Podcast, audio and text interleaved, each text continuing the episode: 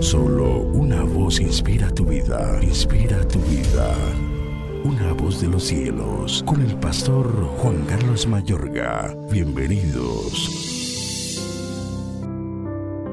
Por tanto, también vosotros estad preparados, porque el Hijo del Hombre vendrá a la hora que no pensáis. Mateo 24, 44.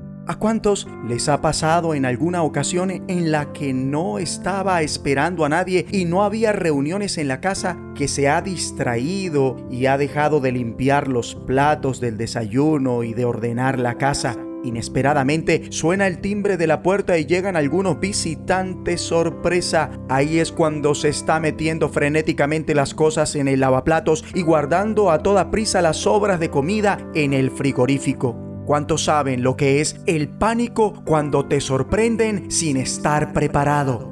Cuanto más terrible será cuando Jesús vuelva. Él no busca encontrar una casa en orden, aunque hay que mantenerla ordenada y más con el tiempo que ahora tenemos. El Señor ante todo busca una vida preparada, la cual necesita de un trabajo constante. Para que podamos comprender lo que quiere decir estar preparados para su regreso, Jesús nos describe la imagen de la diferencia entre un siervo prudente y un siervo malo en Mateo 24, 45 al 51. El siervo prudente está preparado para el retorno de su Señor, manteniéndose fiel a las instrucciones del dueño y siendo honrado justo en la manera en la que trata a los demás.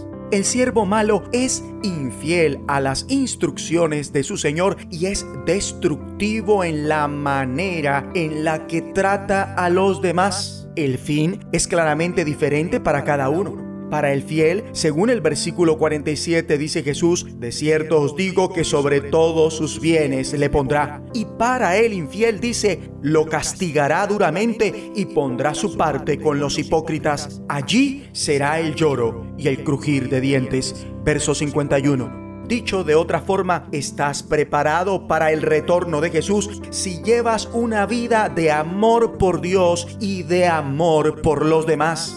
No obstante, tras este amor por Dios y por los demás se encuentra el componente clave de lo que significa estar preparado para la segunda venida de Jesús. En la parábola de las diez vírgenes en Mateo 25 lo vemos. El novio dice a aquellas vírgenes que se han dormido y no están preparadas, no las conozco. Mateo 25, 12 vemos aquí que la clave está en un tipo de conocimiento diferente. No es un conocimiento intelectual, sino un conocimiento personal que no solo se remite a oír palabra de Dios, sino que la entiende, comprende y experimenta.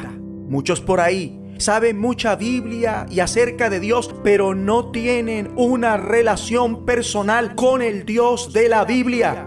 No lo conocen, y a ellos el Señor tampoco los conoce.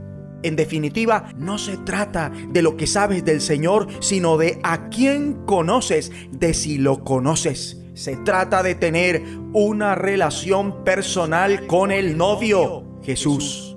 Esto es lo que a fin de cuentas importa más que nada, conocer a Jesús. Él dijo, esta es la vida eterna, que te conozcan a ti, el único Dios verdadero y a Jesucristo a quien tú has enviado. Juan 17, 3. Oremos. Dios y Padre nuestro, a ti y a nuestro Señor Jesucristo damos gracias, porque conocerlos es todo lo que importa. Ayúdanos a hacerlo mejor cada día para estar siempre preparados para su regreso amándote y amando a los demás. En el nombre de Jesús. Una voz de los cielos, escúchanos, será de bendición para tu vida. bendición para tu vida.